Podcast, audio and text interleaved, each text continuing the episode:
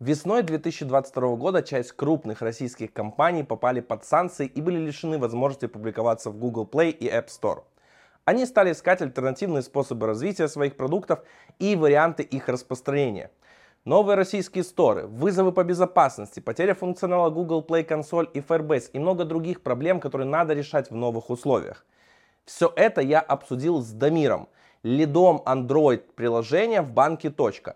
Он поделился опытом распространения приложений в текущих условиях, что происходит с iOS-девелоперами и будущей мобильной разработки в целом. Сейчас самое главное актуальное, что э, многие компании крупные начинают удаляться из Google Play. Э, вас, к сожалению, это тоже задело. Э, причем не только из Google Play вас убрали и из App Store. Э, вообще, как выглядит вот это вот? То есть именно удаляют приложения ваши, то есть какие-то отдельные, либо блокируют аккаунт разработчика? Это просто блокировка аккаунта. То есть, когда ты пытаешься зайти в Google Play консоль или даже просто э, в Google аккаунт почты под, под аккаунт, под которым было выложено приложение и главный, под которым консоль зарегистрирована, тебе всплывает один большой баннер на экран, который говорит о том, что у вас ваш аккаунт был там disabled, работа аккаунта приостановлена, и больше ты ничего сделать не сможешь. И ты даже не можешь зайти в Google Play консоль и вообще что-то с ним сделать. Но при этом есть другие аккаунты, которые также подвязаны к консоли. Это аккаунты разработчиков, да, куда мы высылаем инвайты. Э, на почту. И, например, через мою личную почту, у которой есть доступ к консоли, я туда могу зайти и посмотреть одну единственную доступную вкладку из вот этого левого меню, которое все заблокировано. И в этой вкладке ты можешь почитать причины, по которым приложение удалено, аккаунт был заблокирован, и возможность подать апелляцию какую-то направить или почитать ответ от Гугла. Вот. И в целом, да, все приложения под аккаунтом, которые были, они блокируются, и нельзя выпускать ни обновления, ничего с ними делать. Но, по крайней мере, связь есть, почта, куда писать есть, и нет такого ощущения, что нас полностью отрезали и заколотили гвоздями в бочке. Слушай, как вас вообще восприняли новость э, того, что вы вот все, с сегодняшнего дня вы не можете публиковаться в магазинах? Была некоторая, не, не могу назвать это паникой, ну, взволнованность, естественно, разработчиков в чатике, как так, а что нам теперь делать?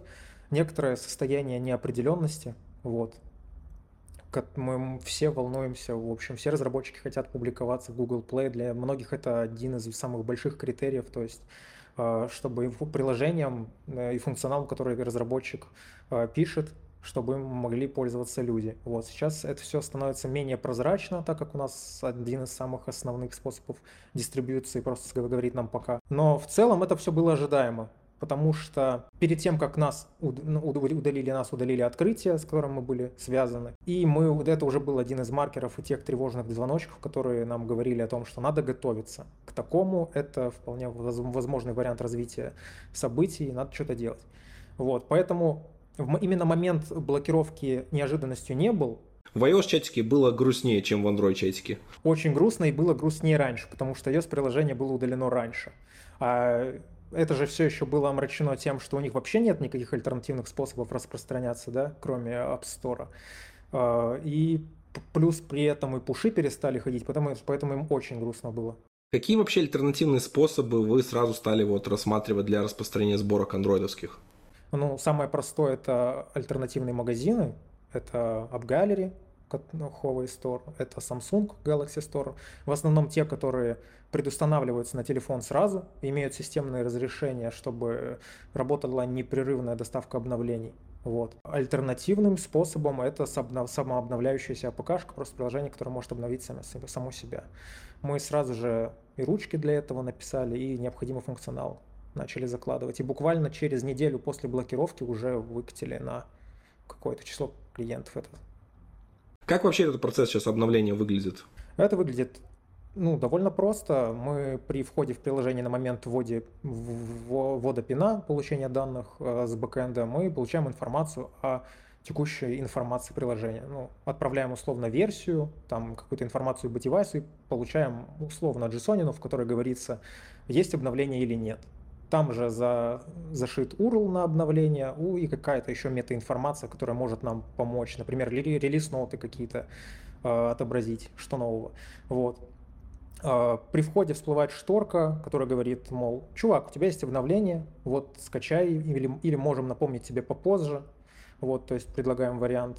И есть отдельный, отдельный экранчик в настройках приложения, в котором э, конкретно, конкретно описывается обновление, его размер, что нового и все такое.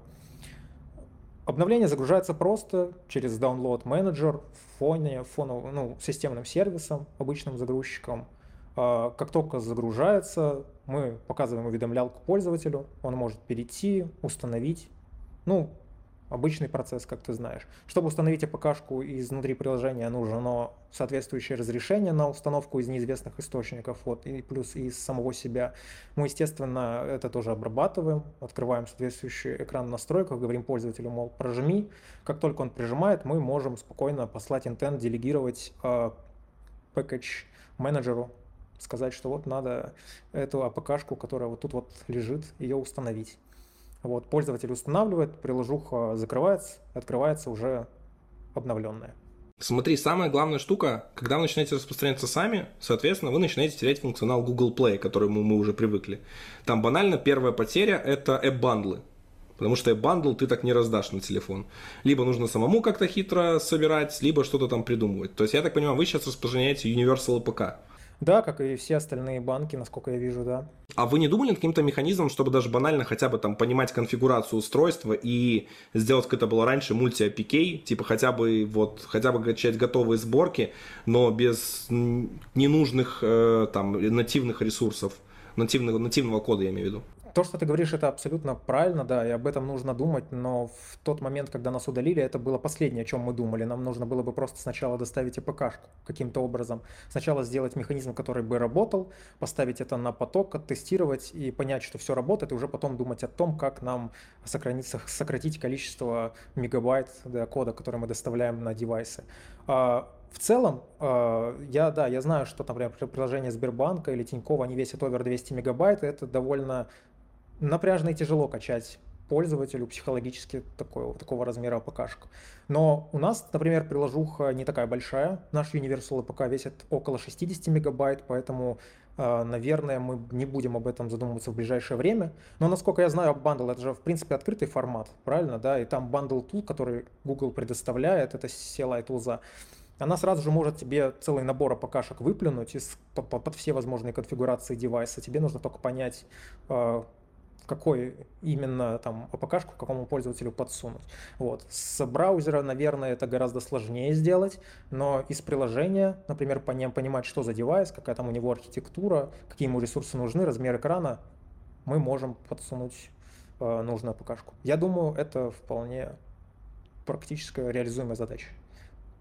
А особенно альтернативные сторы, вот эти, которые сейчас э, набирают популярность, которые под, это, под руководством Мин, Минцифры сейчас, типа RuStore делается, они обязательно должны об этом подумать.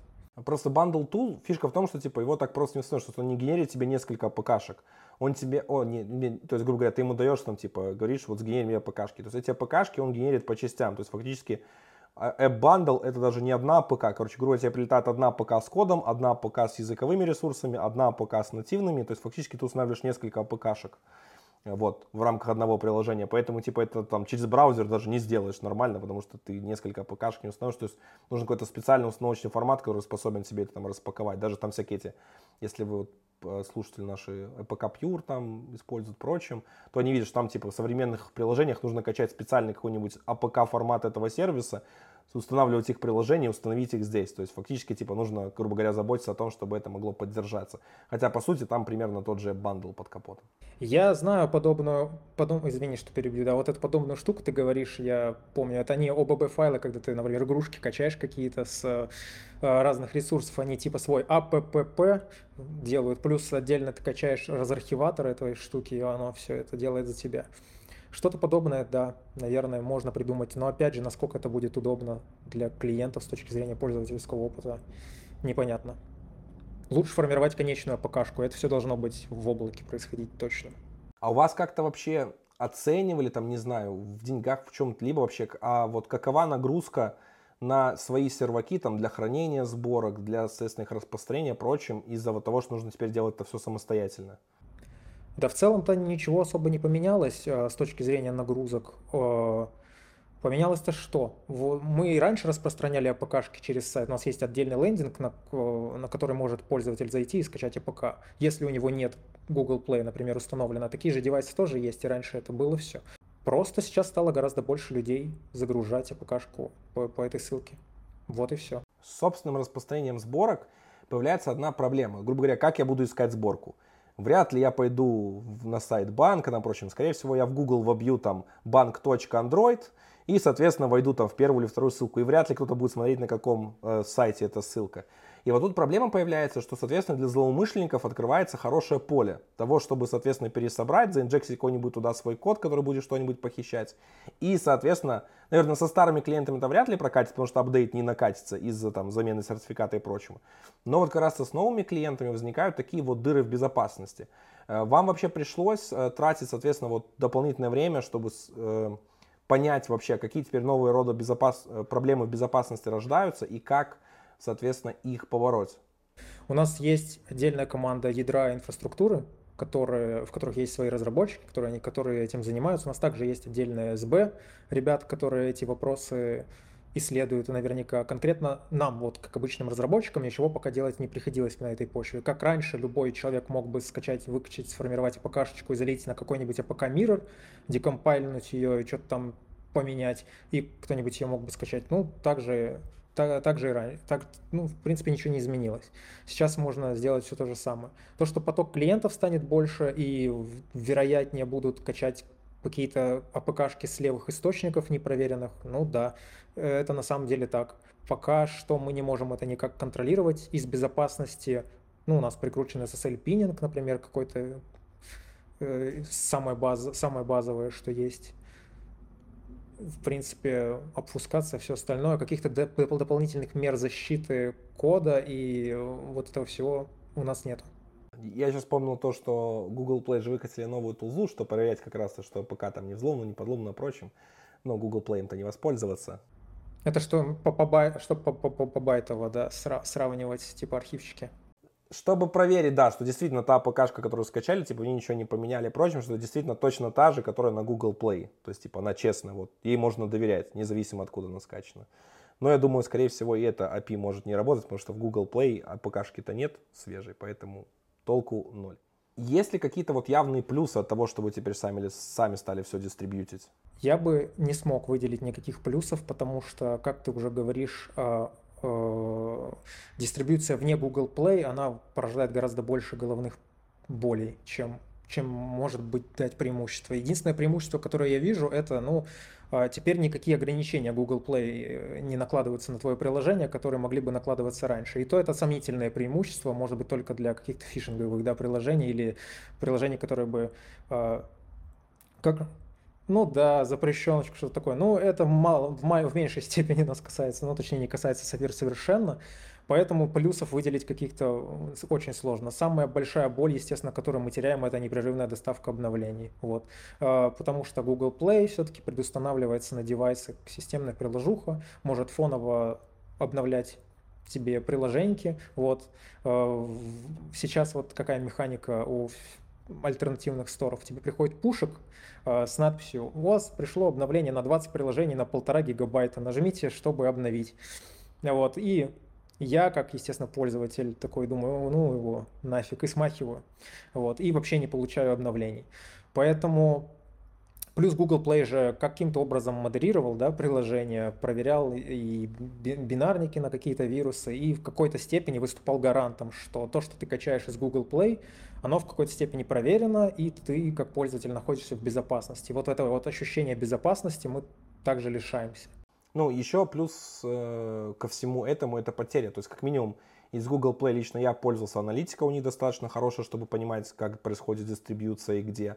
Э, очень классная штука, которую, думаю, вы тоже, скорее всего, использовали, это раскатка через э, staging rollout и разные каналы потому что тоже довольно популярная функция. То есть фактически вы можете откатить обновление до того, как там что-то случится или понять, или выкатить там определенную долю. И в принципе в Google Play функционала очень-очень много такого развивалось, которое полезно проводить там всякие эксперименты, и описание менять и прочее. Мы, соответственно, э, наверное, для вашего банка это не так критично, потому что ваши клиенты как бы знают, что нужно пойти установить приложение банка. Но для тех, кому Google Play случил именно по площадкой для того, чтобы раскручивать приложение, там разные эксперименты проводить, привлекать пользователей из соцсетей и прочим, вот для них это становится проблемой. Ты уже начал тему про альтернативные магазины. А, вообще сейчас вот э, ты сказал, да, были площадки, которые были раньше, это App Gallery, но App Gallery, я так понимаю, это по большей части только Huawei девайсы. Samsung аналогично, опять же, площадка от вендоров. Которые... Я, кстати, не знаю, как много Samsung пользуются, но оказалось по последним новостям, что довольно популярный магазин в России, даже до всех событий был. То есть много людей, кто из него что-то устанавливал. И появились сейчас э, наши собственные магазины, это там, ну, я имею в виду российские. Рустор, наш стор и э, Румаркет. Румаркет, да, если я не ошибаюсь. Это вот тройка игроков.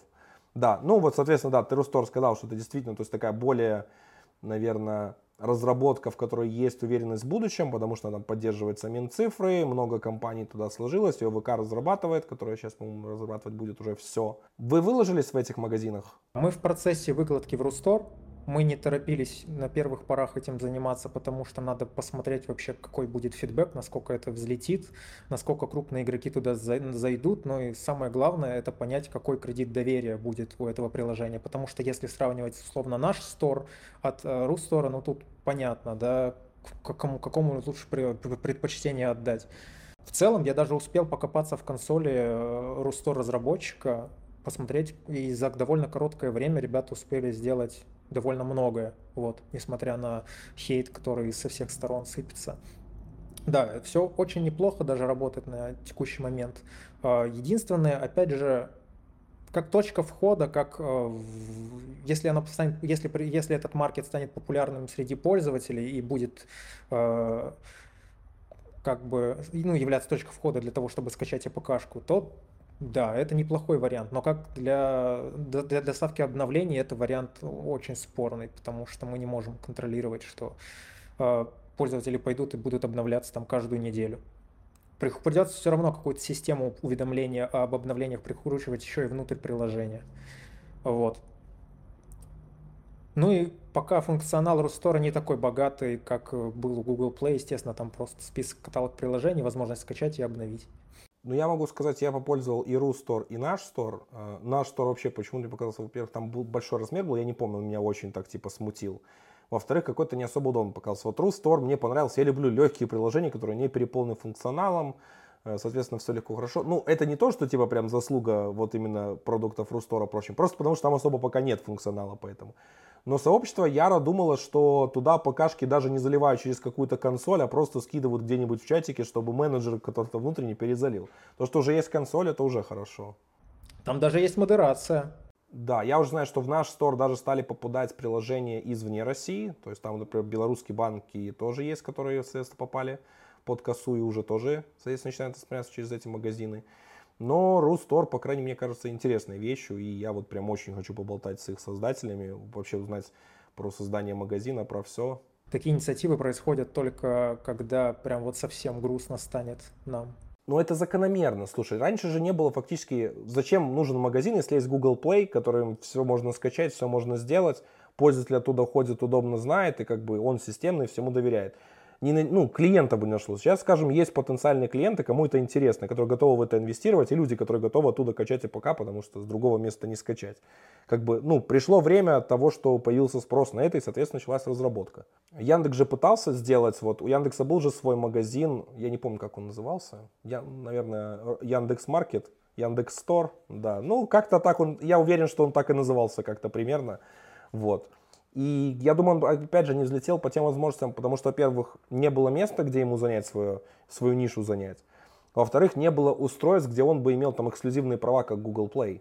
Смотри, в этой всей истории, э, что еще немножечко напрягает, это то, что по сути удалены были из Google Play только вот несколько банковских приложений, которые, были, которые попали под санкции. Вот. А столько шуму, как будто заблокировали Google Play для всей страны.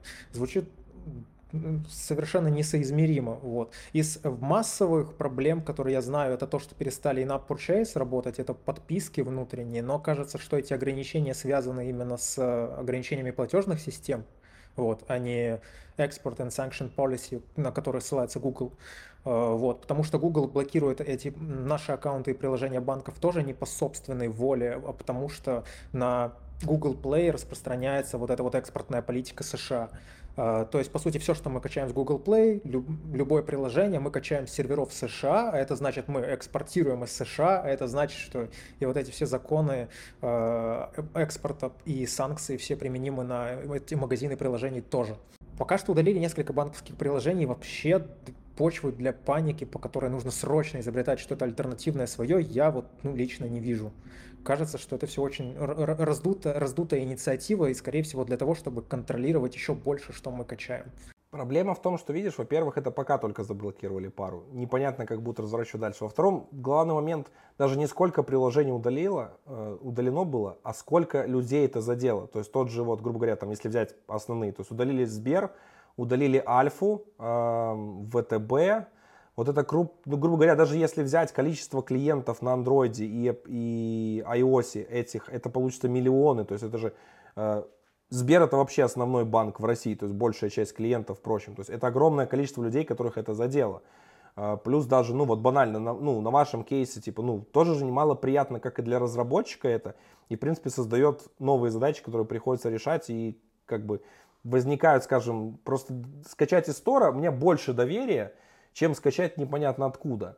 Плюс еще это нужно сделать удобно, чтобы как пользователю было понятно. Потому что я всегда знал, даже вот ты думал, мне нужно скачать приложение. Я иду в магазин приложения официальный, который у меня стоит, качаю его оттуда.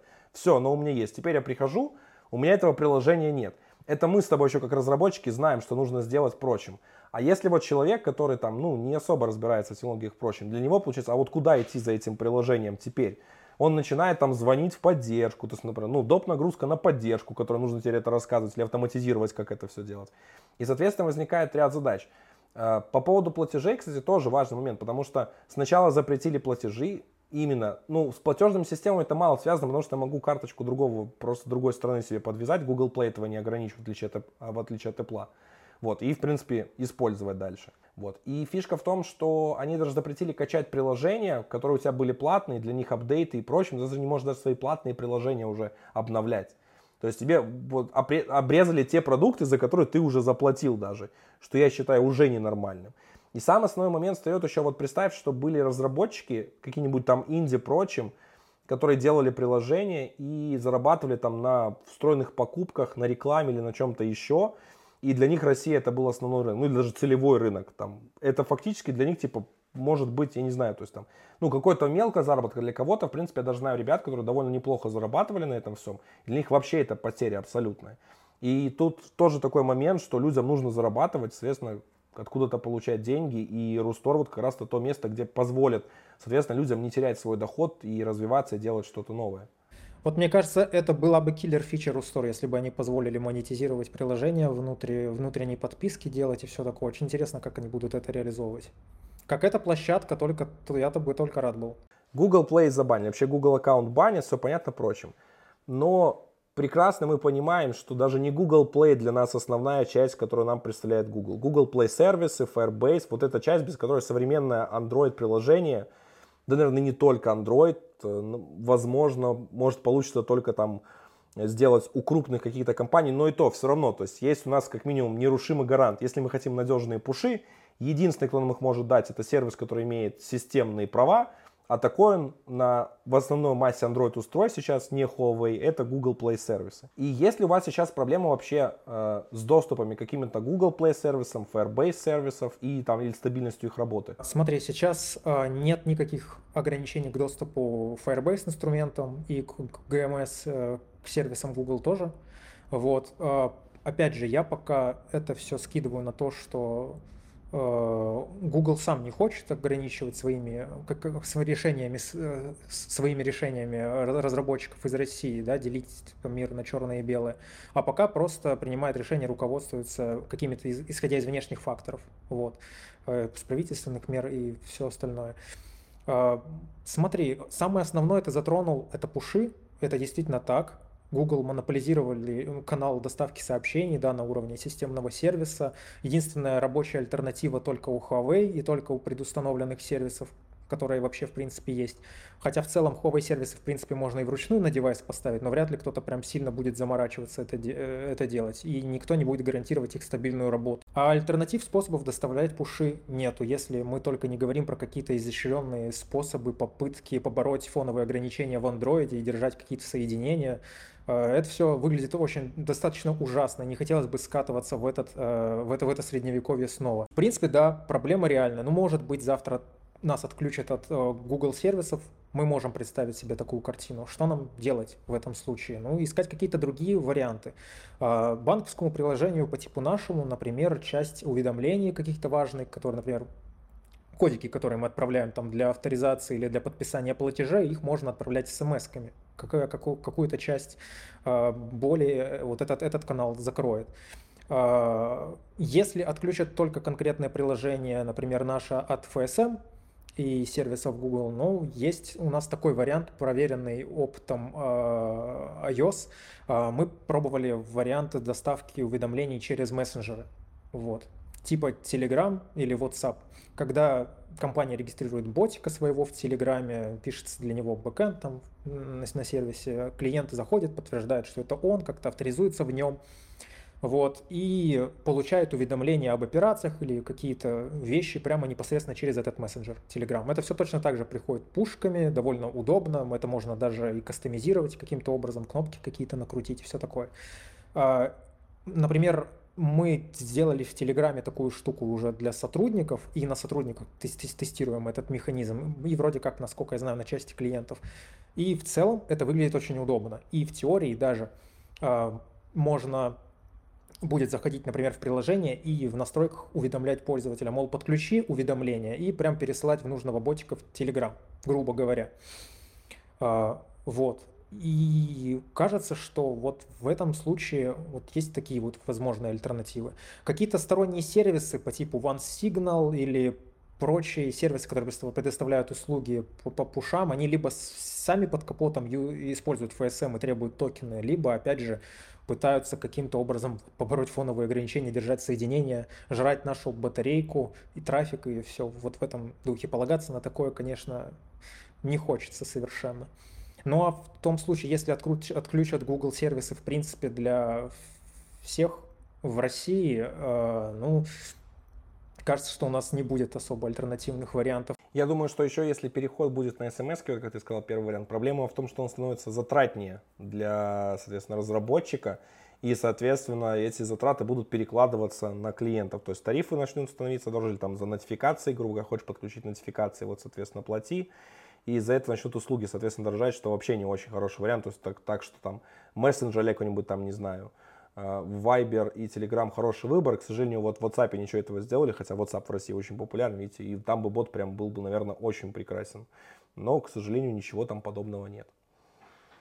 А вообще, кроме пушей, у вас есть проблемы с какими-то сервисами, не знаю, потому что там аналитика, может, еще что-то, ничего подобного вас не задело?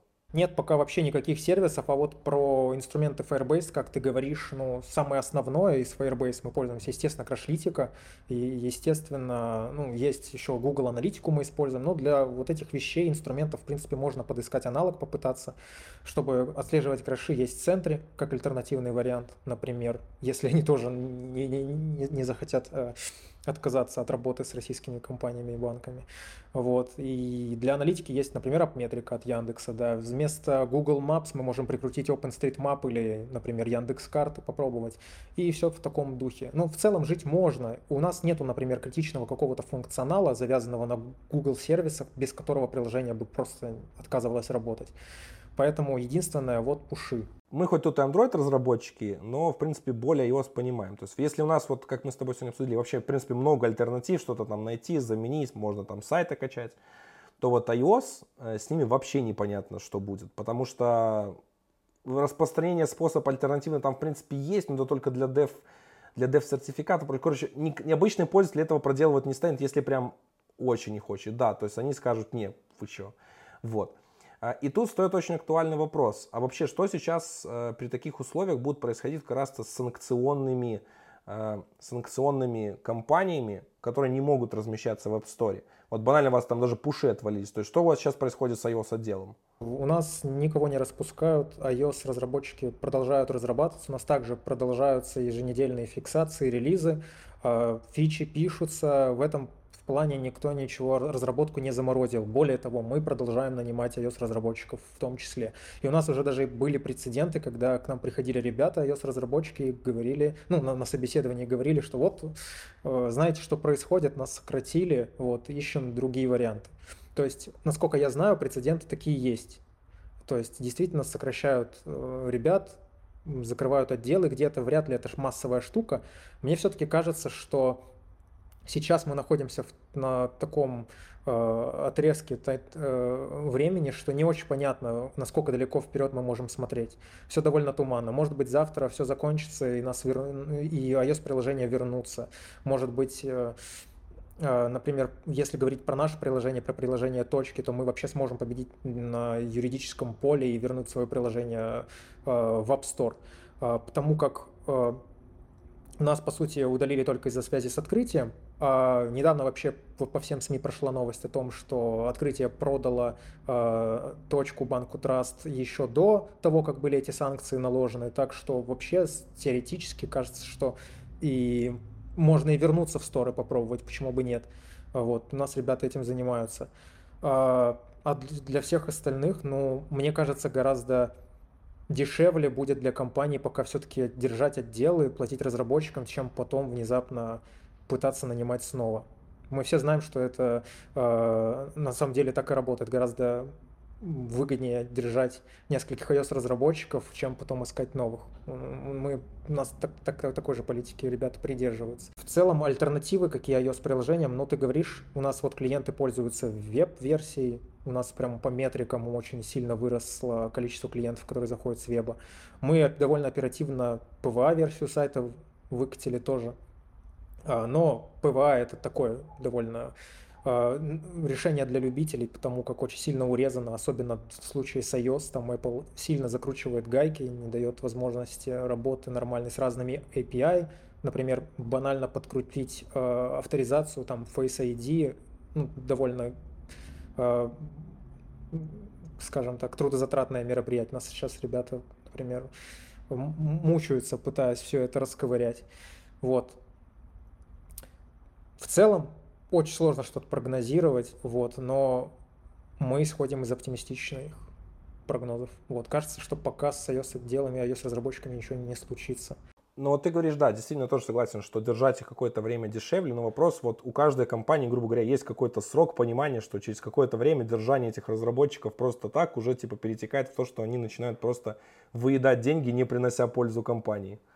Сложный вопрос, потому что, например, ты держишь их полгода и такой, а может быть э, еще чуть-чуть надо подержать, может быть э, скоро и все, все разрулится. Вот ты уже, а если ты продержал год, то что, еще год не продержишь? Вроде бы ты уже потратил, там зарплаты повыплачивал какие-то этот год, может быть все-таки еще стоит. Ну, сложный вопрос. Я думаю, это будет индивидуальное решение конкретных лиц, конкретных компаний. Но разработчики без работы-то не останутся. Они в любом случае спокойно захарятся в какую-нибудь другую компанию, которая имеет возможность выкладываться. В общем, даже не так вопрос стоит, э, как удержать разработчиков у себя, чтобы они не убежали в другие компании работать над другими приложениями. Потому что отсутствие возможности выкладываться, оно демотивирует разработчиков в первую очередь. Можно свои подпроекты начать пилить или проще. Мне, вот, знаешь, это вспоминается из э, фразы из этого. Надо чуть-чуть подождать.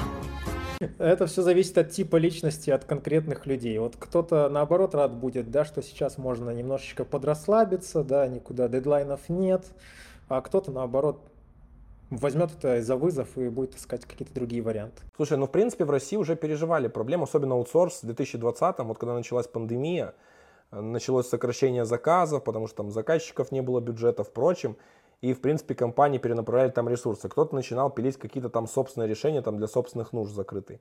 Кто-то, вот я знаю, направил своих разработчиков, они там сделали курсы платные, соответственно, стали там их выкладывать. Впрочем, грубо говоря, просто как-то направили людей туда, где они могут, соответственно, сейчас там что-то сделать, заработать, впрочем, ну, фактически перенаправить. И, в принципе, почему бы такой возможностью тоже может не воспользоваться компания и, соответственно, что-то сделать, там, не знаю, какую-нибудь там стажировку организовать или прочим, соответственно, там, законтрибьютить где-то. И, соответственно, тоже можно принести таким образом пользу, поэтому, да. Но я думаю, вот мне самый интересный вопрос в этом всем, конечно, а вот какой срок, насколько компании будут готовы держать своих iOS-разработчиков, вот как долго это будет происходить, потому что, грубо говоря, там, не знаю, ну, на короткосрочной дистанции, понятно, есть вера в то, что это будет там полгода, ну, может, год. Но если там просветов не будет вообще, то самое страшное, что здесь может произойти, это, во-первых, потому что рынок, ну, схлопнулся, банально, типа, сейчас потребность в iOS разработчиков стала меньше намного. То есть не так, как это было э, три месяца назад. Ее стало намного меньше. И вот это важный аспект. А, другой момент это в том, что, соответственно, да, как ты говоришь, у разработчиков будет падать мотивация, они захотят пойти туда, где они, соответственно, смогут что-то сделать. А, и второй момент, что из-за этого вообще может пострадать вся iOS-разработка в целом, я имею в виду, как сообщество, как э, знание, как вот, грубо говоря, знания в нашем регионе. Хотя, с другой стороны, я такой, зато Android теперь будет больше процветать, потому что люди такие, зачем мне iPhone, куда не могу поставить приложение, может мне лучше Android, которым я все могу поставить без проблем. А еще даже и заплатить карточкой. Да. И доля Android а, устройств тоже расти будет. А вы вообще заметили у себя, что у вас доля Android устройств стала расти? Там даже, если вот взять типа тройку, грубо говоря, там мобильный веб, iOS, Android, что у вас доля андроида вот как-то во всем этом стала расти. Вы заметили вообще такую тенденцию? Существенно, существенного, существенно ни, ничего такого, такой информации нету, но определенно есть клиенты, которые такие, ну, блин, мне же, у меня же весь бизнес тут в этом приложении, вебкой пользоваться неудобно, возьму-ка я себе лучше какой-нибудь флагман самсунговский и поставлю АПКшку. Ну, такие, уверен, есть. Возьму себе, если смогу его купить. Да, параллельно импорта, э, параллельно завести. Смотри, вот да, ты, кстати, тоже затронул эту тему. Mobile Web. Явно он кажется первой альтернативой вообще, типа, соответственно. И Дуров, кстати, про это очень много говорил в свое время, когда были терки с App Store. Он говорил, что мы сделаем там просто веб и будем, соответственно, публиковаться в веб. Причем всегда есть, да, тоже это плюс, который мы обсуждали, что если ты не публикуешься в магазине, на тебя не накладываются ограничения. Банально с Телеграмом, то есть версия, которая пока качается с сайта, версия, которая качается с Google Play, идет с разным уровнем модерации. Соответственно, контент, который можно там даже банально найти в АПКшке скачанной сайта, намного больше.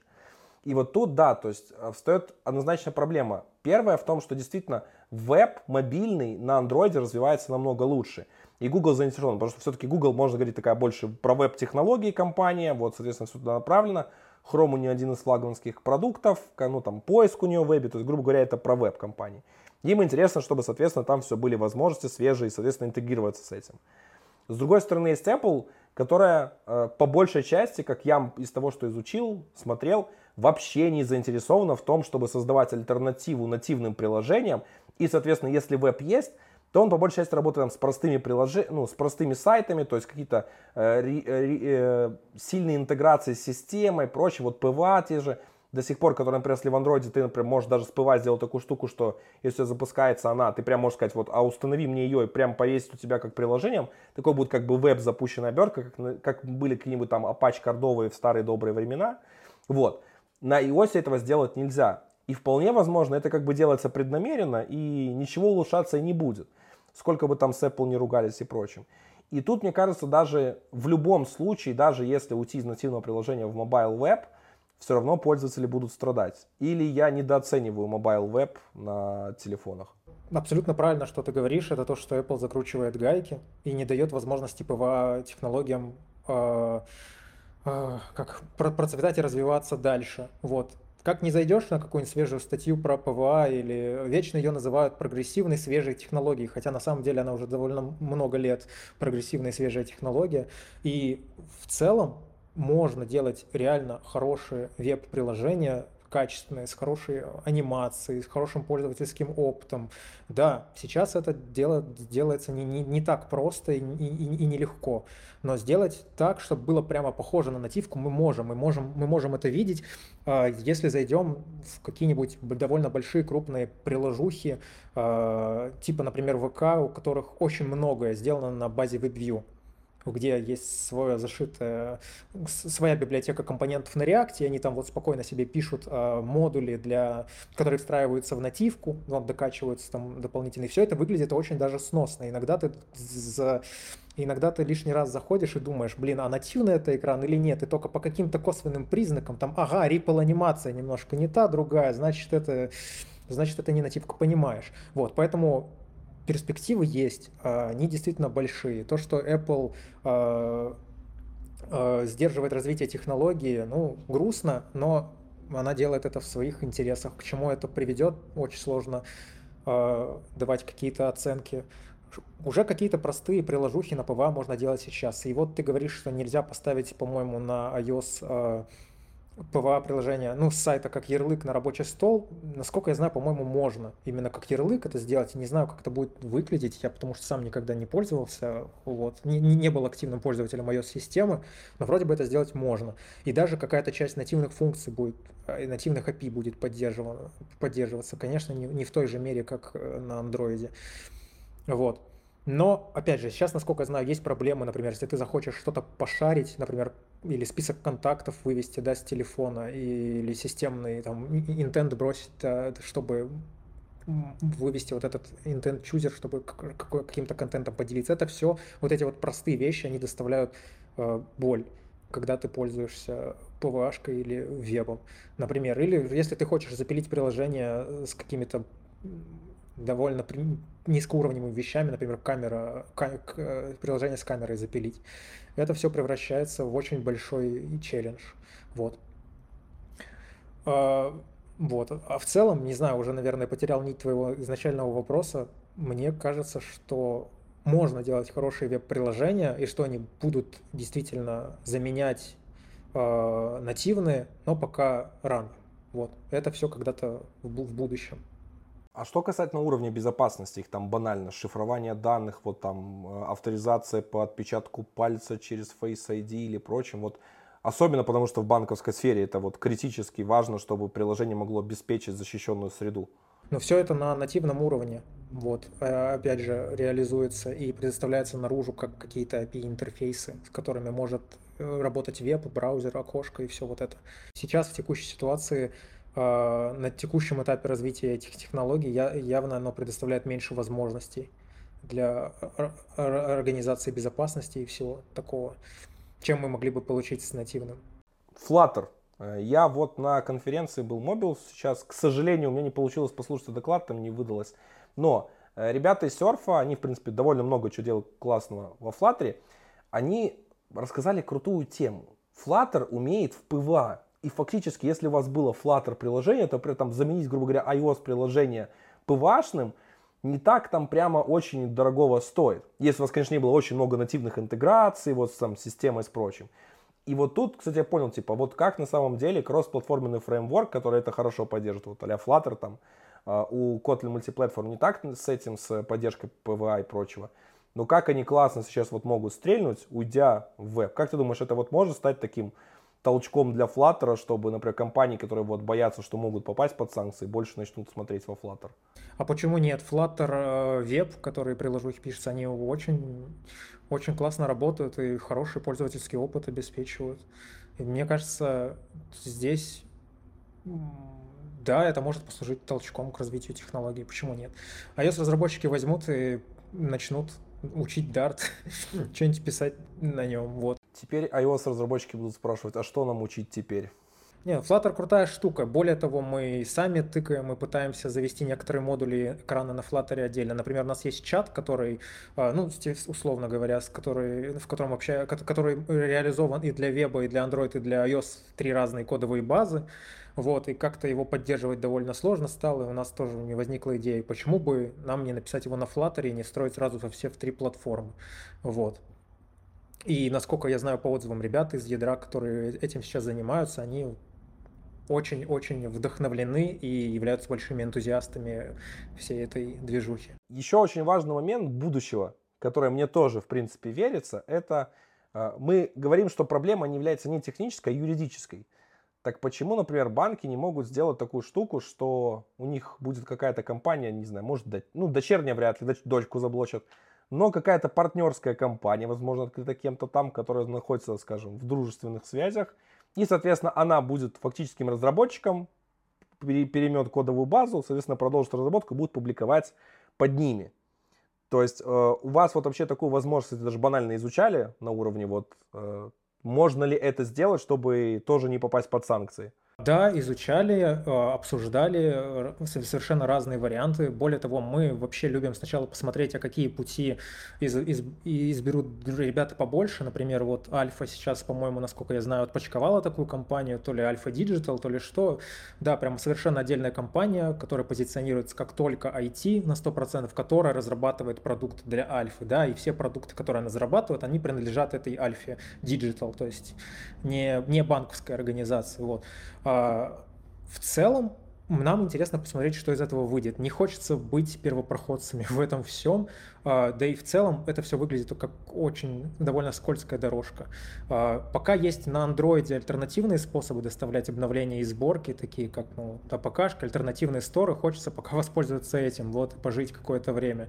Для iOS другой разговор, там совершенно безальтернативная история, и если компании захотят, они могут попытаться рискнуть, например, завести другой аккаунт, выложить приложение под другим названием, попробовать поменять все логотипы, упоминания э, компании, но насколько это будет работоспособно, как пользователи будут находить это приложение, совершенно понимать, что это банковское приложение, а не приложение какого-то Васи из ОАО, там, Телеком. Опять же, непонятно. Ну и при этом это все-таки ставит под удар, и если, например, э, сейчас еще есть какие-то варианты вернуться в магазины, в сторы, если все, вся эта движуха закончится, например, банки уберут из санкционных списков, есть шанс вернуться, то если твоя компания начнет проделывать такие махинации с попыткой выкладки э, приложения в обход этих ограничений, то можно схлопотать и бан перманентный совершенно,